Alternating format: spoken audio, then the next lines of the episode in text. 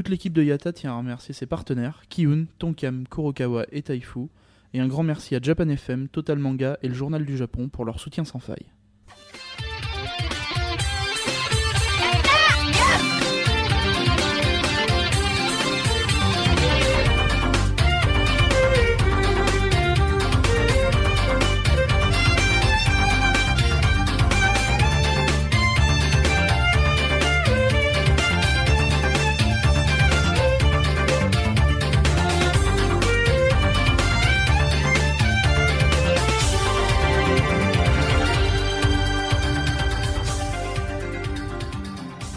Kambawa, Retour Japan 2013, jour 24. Ici Misaki en direct de Kobe, la ville touchée en 95.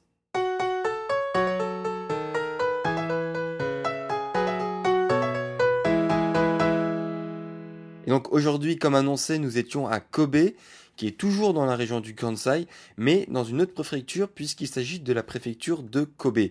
Euh, donc c'est le chef-lieu de la préfecture de Kobe, et euh, qui compte 1,5 million d'habitants, ce qui en fait donc la sixième plus grande ville du Japon, après donc Tokyo, Yokohama, Osaka, Nagoya, Sapporo, donc tout au nord sur Hokkaido, et donc enfin Kobe. Au niveau transport, c'est vraiment très très facile puisque, euh, en tout cas à partir d'Osaka, où nous avons notre camp de base, c'est à moins de 15 minutes en Shinkansen ou euh, à 25 minutes à peu près si on prend un train un peu plus local. Donc c'est vraiment, euh, une, vraiment une petite balade comme si on allait euh, un autre spot dans Osaka, euh, dans la ville même de Osaka. Si je vous parle de Kobe, bien entendu, à l'esprit, qu'est-ce que vous avez? Vous avez peut-être dans un premier temps un truc un peu plus joyeux qui est le bœuf de Kobe. tout le monde rêve ou a déjà mangé ce, le succulent bœuf de Kobe. Et dans un registre un peu plus triste, il y a euh, le fameux tremblement de terre de 1995 dont je vous parlerai un peu plus tard dans le podcast. Mais tout d'abord, en fait, nous sommes euh, allés en première destination sur euh, bah, justement un des lieux les moins peut-être connus de Kobe, en tout cas au niveau touristique, mais qui était quand même intéressant au niveau historique. Il s'agissait du Kofun de Kobe, qui s'appelle donc le Goshikizuka Kofun. Alors je répète parce que je me suis très mal pris, c'est le Goshikizuka Kofun. Alors qu'est-ce qu'un Kofun? Parce que même moi je ne savais pas ce que c'était avant de, l'avoir visité. Donc un Kofun, c'est en fait tout simplement c'est des grandes tombes euh, mégalithiques à tumulus de terre. Euh, qui ont été érigées euh, donc par les membres de l'aristocratie à l'époque. et donc en, gros, tumulus de terre, ça veut dire que c'est des collines artificielles et donc les tombes sont à l'intérieur de ces collines. Et donc pourquoi ça s'appelle des kofun Eh bien tout simplement parce que euh, ils ont été construits euh, pendant la période kofun. Vous savez que le Japon euh, donne des noms à ces différentes ères, périodes, etc. et donc pendant l'ère kofun qui se situe entre le milieu du 3e siècle et, la, et le début du 6e siècle, euh, c'était la période Kofun. Et donc c'est pendant cette période-là où ont été construits ces, grandes structures, euh, ces grandes tumulus, ces grands Kofun. Et donc euh, celui de, Kobe, donc le Goshikizuka Kofun, a été construit entre le 4e et le 5e siècle. en général, donc tous, ces, tous les Kofun, ils, ont, ils peuvent avoir plusieurs formes, mais les plus connues et donc notamment celui de Kobe, a une forme qui ressemble à un trou de serrure. Donc forcément, quand on est dessus, on s'en rend pas trop compte, euh, à part quand on prend en photo le, schéma explicatif. Mais euh, si vous cherchez donc sur, euh, par exemple, Google Images, vous verrez plein de photos aériennes qui montrent très bien justement que c'est que ça ressemble à un trou de serrure. Et donc c'est vrai que donc au niveau touristique c'est pas très connu, notamment moi je me sers beaucoup du site japanguide.com et il me semble que là-dessus c'était pas du tout indiqué. Euh, mais en tout cas, au niveau japonais, au niveau de l'histoire du Japon, c'est vraiment une période très connue. Et si vous demandez à un japonais euh, quoi ressemblait justement, enfin, de dessiner euh, la forme d'un, kofun, il vous dira très certainement, voilà, il vous dessinera un, trou, enfin, un trou de serrure, puisque c'est, quand même assez connu dans l'histoire du Japon. Donc, cette visite-là, ben, c'était gratuit, bien entendu, puisque il n'y a quand même pas grand chose à visiter dessus. Euh, ça faisait pas partie des plus grands Kofun du Japon, mais c'était quand même intéressant. Euh, ce qui était marrant, c'était que donc la, la japonaise qui, qui, faisait un peu l'intendance à l'accueil et limite tombait de sa chaise quand elle a vu des étrangers arriver. Je pense qu'on a quand même rempli son quota annuel d'étrangers venant visiter le Kofun de Kobe. Donc c'était assez marrant. Euh, c'est quand même, il faut dire, en fait, assez excentré à l'ouest de Kobe par rapport à toutes les autres euh, spots touristiques en fait de la ville qui se situent plus ou moins, enfin qui sont plus ou moins rassemblés au même endroit. Là, en fait, c'est à deux, enfin c'est une station un peu plus à l'ouest du coup de la ville et c'est peut-être pour ça que euh, que bah, c'est pas trop visité. D'autant plus qu'une fois qu'on s'arrête à la station, il faut marcher à peu près 10 minutes, un quart d'heure et qu'il faut passer enfin, par, des petits, euh, par des petits quartiers résidentiels qui sont pas très bien fléchés ni renseignés. Donc du coup, si on n'a pas de, GPS, je pense que c'est un peu plus compliqué d'y arriver. En tout cas, c'était euh, pas mal. Euh, bah, à vous de juger sur les photos. ça, ça, a une forme assez marrante, assez originale, avec différentes couches de relief. Et donc forcément, c'est vrai que quand on est dessus, on s'en rend pas trop compte de la forme aérienne. Euh, mais en tout cas, quand on est à son sommet, ça a une position assez intéressante puisqu'on a une belle vue euh, sur euh, donc à la fois la mer, mais bien entendu sur l'île d'en face qui s'appelle l'île d'Awaji. Je vous en reparlerai un peu plus tard tout à l'heure. Et le pont de Akashi, qui est notamment connu pour être le plus grand pont suspendu du monde. Alors j'ai perdu sa longueur, mais il me semble qu'il fait plus de 4 km. Euh, donc il est assez impressionnant. Donc nous on voyait qu'une partie, euh, qu'une partie pas complète vue du Kofun, mais en tout cas on, pouvait, se rendre compte qu'il était assez long et quand même assez impressionnant. Donc il, relie donc l'île de Honshu, donc l'île principale du Japon, à partir de Kobe, à l'île de Awaji. Et cette, cette, même île de Awaji est reliée au sud à l'île de Shikoku, où nous étions donc précédemment. Euh, donc ça c'était pour la partie Kofun. On a goûté ensuite, puisqu'on avait quand même un peu faim, à une des spécialités, enfin une des nombreuses spécialités locales de la région, euh, notamment donc de Osaka.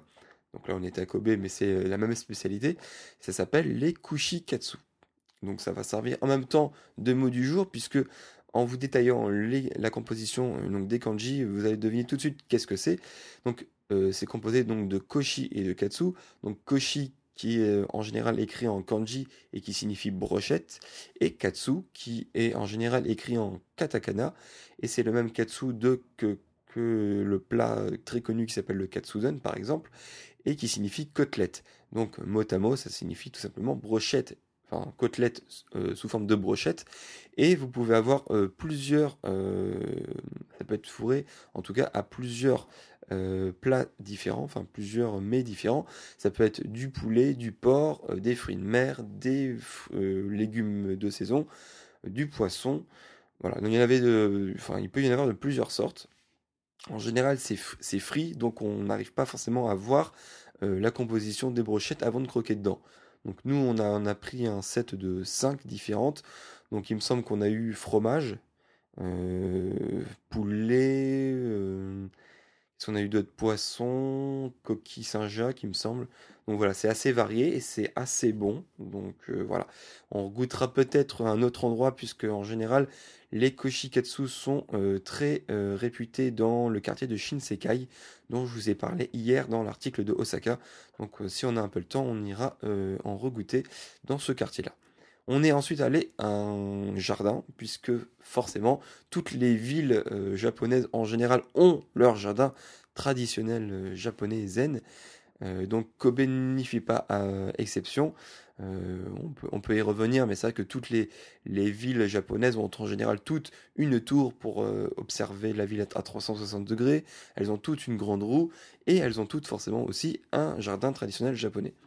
Euh, donc celui-là est plus petit que les derniers euh, visités euh, dont je vous ai parlé, donc notamment celui de Takamatsu, Kayama, ou même celui d'hier de Osaka, de, enfin de la banlieue d'Osaka, dans le parc de dans le parc commémoratif de l'Expo universelle des années de l'année 70, de 1970. donc ça, il était plus petit parce que notamment notamment, c'était un ancien jardin privé qui faisait partie de la résidence du maire de Kobe et qui est devenu public seulement en 1941. Alors à l'époque, il y avait plein d'autres bâtiments, mais ils ont été détruits pendant la guerre, sauf l'écurie. Donc quand vous vous baladez dans le jardin, pouvez voir tous les artifices d'un jardin traditionnel japonais. Donc euh, encore une fois, les, petites collines, les lanternes, les petits ponts, les étangs avec les carpes, etc., etc. Et donc là en plus, vous avez des bâtiments que vous ne voyez pas souvent dans un jardin, à savoir une écurie d'époque, donc du début du XXe siècle, qui est assez bien conservée. Donc vous verrez également un autre bâtiment qui, était un bâtiment d'un marchand étranger, sauf qu'il n'était pas là euh, à l'origine, il a été transporté d'une autre partie de Kobe. Mais il est assez classe, il est d'époque, donc euh, la photo rend assez bien. Euh, donc je vous invite à aller voir ça sur le blog. Donc du coup c'était assez bien qu'il soit plus petit puisque le tour se fait assez rapidement, donc j'ai envie de dire peut-être une petite demi-heure. Euh, donc c'était pas plus mal pour nous vu que notre planning était assez serré. Je vous en avais pas parlé en fait au début de l'article, mais il faut dire qu'on est parti de notre hôtel à 11h. Euh, on était assez crevés. D'ailleurs, pour ceux qui suivent assez régulièrement notre blog, vous avez dû voir, euh, de toute manière, je l'ai mis sur, Twitter, qu'il n'y avait pas eu d'article hier. donc j'ai mis avec un jour de retard, donc enfin pas hier, avant-hier du coup, j'ai mis avec un jour de retard euh, l'article sur Osaka, puisque donc euh, la veille, j'avais, euh, enfin on était trop crevés et donc on s'est couché assez rapidement.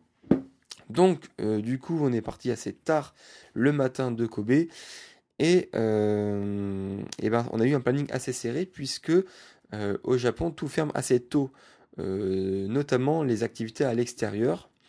Euh, tout ce qui est temple, tout ce qui est jardin, etc., etc., tout ce qui est château. Euh, là, par exemple, le jardin euh, fermé à 17h et avec une dernière admission 30 minutes avant. Donc, ça veut dire qu'il fallait venir au plus tôt, au plus tard, pardon, à 16h30. Donc, pareil pour le musée dont je vais vous parler ensuite. Il fermait à 17h30, mais il fallait venir une heure avant. Donc, pareil, 16h30. Donc, euh, voyant qu'il était déjà 15h et quelques, euh, le temps d'aller au musée, il était quasiment 16h30. Donc, voilà, c'était un planning assez serré. Et donc, du coup, on a pu aller euh, quasiment tout juste au musée commémoratif du grand séisme de 1995. Plus exactement du mardi 17 janvier 1995 à 5h46 et qui est plus connu sous le nom de Great Hanshin Earthquake. Donc Hanshin, c'est la région euh, de Osaka, Kobe, etc. Et donc c'était un grand tremblement de terre euh, qui a été euh, étalonné à une magnitude de 7,3 avec un épicentre qui s'est situé juste au nord en fait de l'île de Awaji, donc qui est la petite île dont je vous ai parlé tout à l'heure, donc assez proche quand même hein, de, de Kobe. Et c'est le plus meurtrier des, séismes du XXe siècle au Japon, après le grand du Kanto de 1923, puisqu'il a fait 6434 morts. Donc pour une période assez récente, c'est quand même assez énorme. donc ce grand musée tout en verre est, séparé en plusieurs parties. Et donc dans une première partie, donc tout en haut, il vous invite tout d'abord, on est dans une partie mémoriale. Et donc, ça nous permet, euh, sous forme de film interactif, de revivre tout d'abord le drame comme si on y était, avec une sorte de spectacle vidéo, son, lumière, qui est vraiment assez impressionnant. Euh, en fait, ce qu'il faut préciser, c'est qu'à l'époque, on n'avait pas toutes les normes antisismiques qu'on peut avoir aujourd'hui. 95, euh, ça, paraît très récent, mais c'est quand même une éternité en termes d'innovation à ce niveau-là. Il euh, bah, faut savoir que quand on se remet à l'époque, bah, 95, on n'avait pas, pas Internet et on n'avait pas euh, d'autres justement euh, normes antisismiques qu'on peut avoir aujourd'hui. Et donc notamment, on peut voir dans ces premiers films bah, que les dégâts matériels et donc humains qui s'ensuit ont été assez catastrophiques. énormément de, destruction de, bâtiments. je ne parle même pas donc des, des bâtiments des, espèces de, des vieilles bâtisses en bois à l'époque, mais même les, grands buildings en pierre, eh ben, il y en a énormément qui, sont tombés tout simplement parce que voilà, ils n'étaient pas construits euh, avec les normes de, de, maintenant. Donc ça a fait énormément de morts. On a même vu des, des, des grands axes autoroutiers qui étaient fixés sur des piliers de béton bah, qui, ont chuté sur le côté. Euh, des, des, rails enfin entiers, des, rails de train qui sont soulevés avec donc des, gros dégâts au niveau de, de train. Euh, il y a eu pareil des dégâts dans le métro. Euh, donc voilà, des dégâts un peu partout. Donc ça, enfin, il y a eu donc du coup un gros dégât, de, gros dégâts au niveau perte humaine, pas mal de blessés également, etc. Euh, donc ça, on peut s'en rendre compte à travers le premier euh, film retranscription euh, donc en temps réel. On a vu ensuite une deuxième partie où là on avait un audio guide anglais pour mieux comprendre. Donc de 15 minutes un peu plus long où on avait le témoignage d'une enfant de l'époque qui a survécu mais qui avait perdu sa sœur. Donc elle nous retranscrit donc le avant, le pendant, le après avec la reconstruction, tout ça, tout ça. Donc c'était assez intéressant. Euh, donc ensuite, à l'étage du dessous, en fait, c'est une partie plus musée. Et euh, toujours donc séparé en deux parties. Donc la première partie, c'est toujours au niveau du mémorial, avec le, le pendant, les conséquences, donc avec euh, un peu donc l'histoire, l'histoire du tremblement de terre, avec donc tout ce qui est dégâts, tout ce qui est euh, donc pendant avec pendant immédiat avec les donc les dégâts sur sur les immeubles sur les incendies qui en sont, suivis, l'entraide, euh, l'entraide des habitants, tout ce qui est phase euh, de reconstruction, etc. etc. et euh, ce, qui est, ce qui est intéressant pendant cette partie-là, c'est qu'on a eu donc deux guides donc, humains, des papis japonais qui, ont été, qui avaient été avertis avant de notre présence. Et ils, ils, sont, ils ont couru vers nous et puis nous ont fait une une petite visite, euh, enfin en tout cas un descriptif des différents, euh, différentes parties du musée euh, à visiter donc en anglais. Alors on n'a pas tout compris de leur anglais puisque l'anglais des japonais c'est un peu particulier, mais c'était quand même intéressant et donc on a pu voir vraiment que c'était intéressant de, de voir la passion avec laquelle il, il racontait tout ça. Donc ça, sa première partie, c'était vraiment sur euh, tout ce qui était euh, le tremblement de terre de Kobe. Et ensuite, on a une deuxième partie en dessous sur euh, une comment dire une, une sorte de centre d'études sur la protection et la réduction en fait des dommages en cas de désastre naturel. Et donc là, c'est pas forcément sur celui de Kobe, c'est vraiment généralisé sur tous les séismes, donc notamment aussi par pourquoi pas euh, sur les tsunamis avec euh, un petit encart sur euh, le, tsunami séisme de 2011. Et donc là, on a eu un deuxième papy un peu plus calme qui nous expliquait donc tout d'abord les mécanismes, les mécanismes d'un séisme, les plaques, les zones touchées qui sont particulièrement touchées au Japon, euh, donc, euh, il nous explique aussi les différentes protections euh, et les innovations au niveau de la structure des immeubles. Pourquoi maintenant il y a très peu de risques d'avoir une chute d'un immeuble, alors qu'avant, en 95, eh ben, c'était le, on voyait bien l'immeuble qui tanguait dans tous les sens et forcément qui, chute ensuite. il nous a expliqué le phénomène de liquéfaction des sols quand c'est construit près ben, des zones un peu où il y a, l'eau en dessous en gros. Euh, donc ça c'était assez intéressant. Euh, il nous a montré un peu la checklist que on devrait avoir toujours sur nous. Donc il y a, différentes parties, il y a la checklist, tous les instruments, enfin tous les objets qu'on doit avoir en permanence sur nous pour faire face à bah, n'importe quel type de, désastre naturel, tsunami, séisme, etc. le, petit sac à dos contenant un jour de de survie pour deux adultes, donc qu'on pourrait, qu'on devrait avoir aussi toujours près chez nous euh, pour euh, prendre euh, en cas de séisme très rapidement, et ensuite avoir un stock un peu plus complet, donc en, cas de plus grosse urgence, enfin pas, pas, urgence, mais en cas de plus gros désastre, pour pouvoir survivre un peu plus longtemps. Donc là, c'est les conserves, tout, tout, ce qui est nourriture dans la plus longue durée. Et également, alors ce qu'il nous a montré, on n'y pense pas forcément tout le temps, mais des, il nous a montré la démonstration, donc il l'a déplié, il l'a monté, de toilettes bah, montables facilement en carton et pouvant soutenir une charge de 150 kg. Donc même les, les, sumo peuvent utiliser ces, toilettes-là. Donc c'était marrant, c'était assez facile de, montage et d'utilisation. Et c'est vrai que c'est ce genre de truc, on n'y pense pas forcément. On pense à tout ce qui est survie immédiate, à la nourriture, à l'eau, etc. Mais pas à des choses comme bah, les toilettes, puisque c'est vrai qu'en cas de désastre, comme dans celui de 95, où on a eu l'électricité de coupée, l'eau de coupée, etc., etc., et ben les toilettes ne fonctionnaient pas, et en tout cas plus pendant un certain nombre de jours, et donc du coup on avait euh, des dégâts sanitaires euh, en plus. Euh, à l'air libre, etc. Donc c'était pas forcément la chose la plus recommandable en soi. Donc voilà, euh, on a été assez pressé sur les autres étages puisque bah, le 17h30 est arrivé assez vite. Donc euh, ils ont limite fait la fermeture avec nous. Euh, donc voilà, mais en soi c'est un très, un musée très intéressant.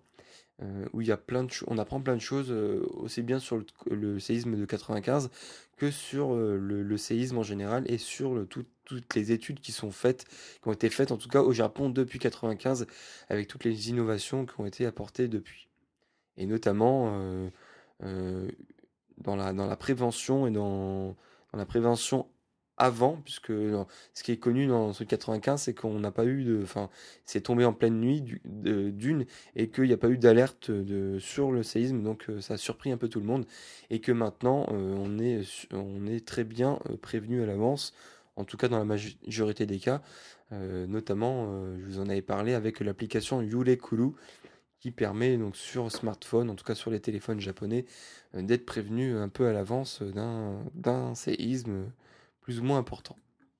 Donc voilà, on va terminer la visite de, euh, Kobe en vous parlant de plusieurs lieux qui sont plutôt autour du port de, Kobe, puisqu'il faut savoir que Kobe est, euh, en tout cas avant 95, c'était le port le plus actif du Japon.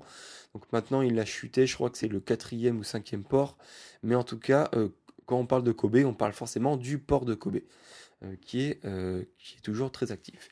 Et euh, donc à Kobe, euh, enfin en tout cas au port de Kobe, vous allez voir plusieurs choses. Notamment, il y a une sorte de parc euh, commémorial, en tout cas mémorial, sur le, le, séisme de 95, avec une, une pierre forcément, une pierre commémorative où il y, a des, il y a des noms, des victimes, etc. Vous allez voir aussi une partie du port de 95 laissé en l'état après le séisme. Donc on peut, se rendre compte de la violence euh, du, euh, du séisme puisqu'on a notamment des lampadaires, euh, des, enfin le bord, les, quais un peu du port qui sont complètement bah, cassés, vraiment avec la, pierre qui s'est fendue, qui, qui s'est retournée, etc.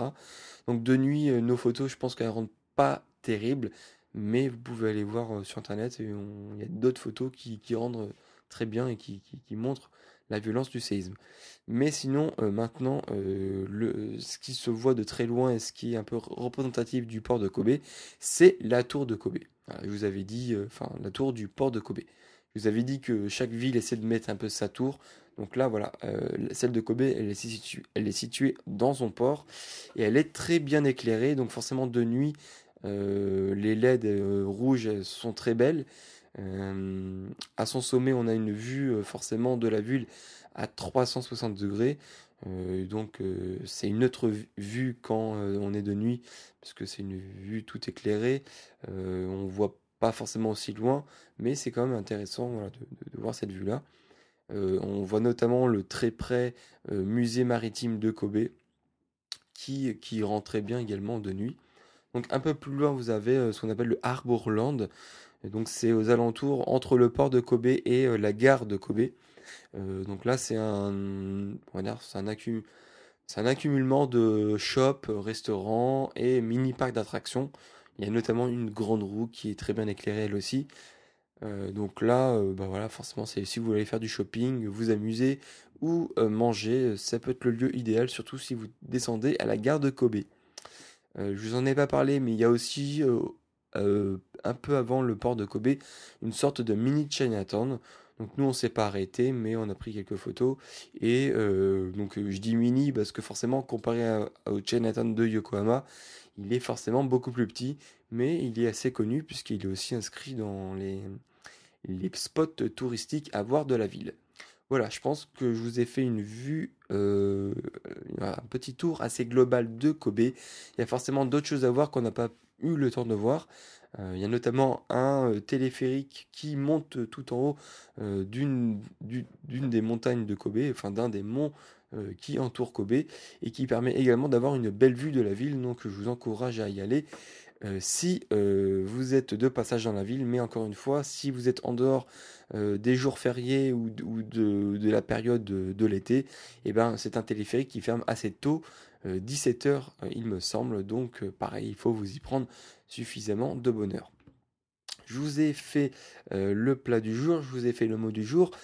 Je vais juste terminer rapidement avec la petite insertion de la rubrique de la minute EKB en vous euh, montrant la photo si vous êtes sur le blog, euh, puisque je suis allé retirer euh, aujourd'hui donc les places du ciné-théâtre du Requester DSKI dont je vous avais parlé précédemment. Alors ciné-théâtre oui, puisque forcément c'est enfin ciné-théâtre, ciné-concert plutôt. puisque donc n'ayant plus de place au concert, ils ont ils vont retransmettre en, direct donc le requester d'SKI donc qui se situe le 10 octobre et le 11 octobre euh, en direct live dans plusieurs salles au Japon. Et donc, euh, du coup, moi j'ai réservé dans une des salles de cinéma de Osaka. Euh, donc, comme vous pouvez le voir, c'était 2400 yens la place, soit la moitié, enfin moitié moins cher que la place de concert qui était à 4800 yens. Donc, ça, vous allez me dire que ça reste quand même assez cher pour une place de cinéma, parce qu'on on est au presque, on est à presque 20 euros la place là, 2400 yens, mais euh, bah, c'est pas un cinéma hein, puisque ça va durer déjà plus longtemps. On va dire à peu près 3 euh, heures, je pense, euh, si ce n'est plus. voilà. Mais c'est surtout pour l'ambiance. J'espère qu'il va y avoir dans, dans la salle comme si on, était dans, la salle de concert. Donc voilà, je vous dirai ça le 11 au soir. En tout cas, ça c'était le podcast et l'article pour la journée de Kobe. Demain, ce sera une journée un peu plus tranquille, euh, en dehors de la ville, avec juste de très beaux paysages. Je vous en dis pas plus et je vous, je vous dis à demain. Sayonara. AKB